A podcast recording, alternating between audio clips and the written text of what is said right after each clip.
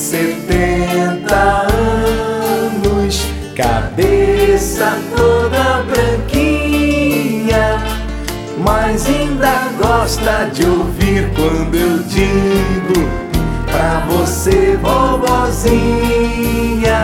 Lembrai os salões antigos, a reza e a ladainha e ouvir as valsas dolentes que eu canto pra você, vovozinha.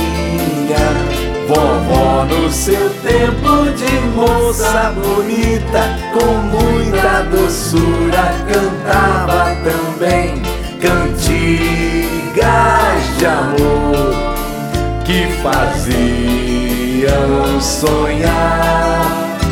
Por isso eu me sinto feliz, vovozinha, ao ver o sorriso que aos lábios lhe vem. Quando esta valsinha começa a